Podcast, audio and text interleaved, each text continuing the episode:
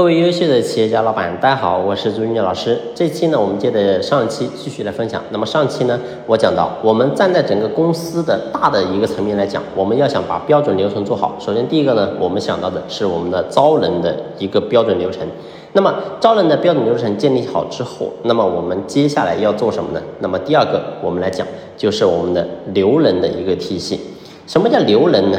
也就是说，我们人才把他招进来了，请问你能否真正的让他留在我们企业呢？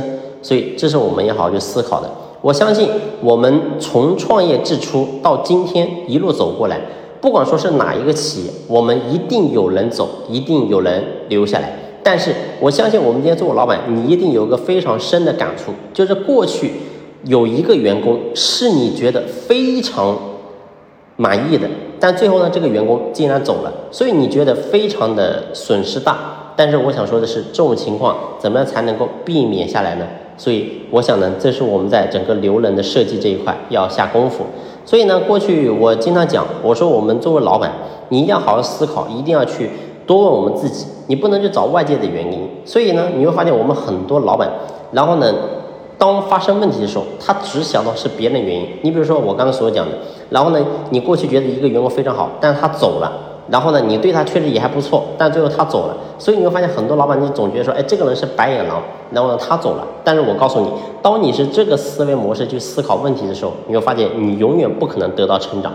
而如果说我们今天一个员工走了，我们对他确实觉得也不错，然后呢，最后他还是走了。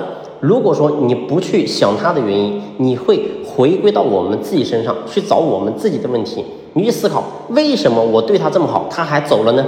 是不是因为我的某个地方做的不好呢？是我对他的薪酬这一块设计不合理，还是这个环境导致了他走呢？所以总有原因。那么我们要从我们自己身上去找问题，所以这样的话我们才能够进步。所以留人，说实话也是一个不简单的工作。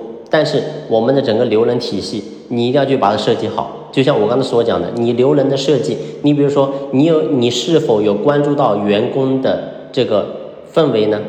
环境呢？他是否觉得在企业干的是是否开心呢？是否快乐呢？还是他感觉很压抑呢？对吧？所以薪资是一方面，当然呢，你说一个人来了，对吧？薪酬这是最基本的，但是除了薪酬待遇之外，其他的东西，你有没有真正的给到员工呢？所以，如果说缺失，就像我刚才所讲的，如果这员工在企业他干他觉得特别压抑，那请问你有没有办法去改善这个环境呢？所以这些都是我们要去思考的。好了，这期的分享呢就先聊这里，感谢你的用心聆听，谢谢。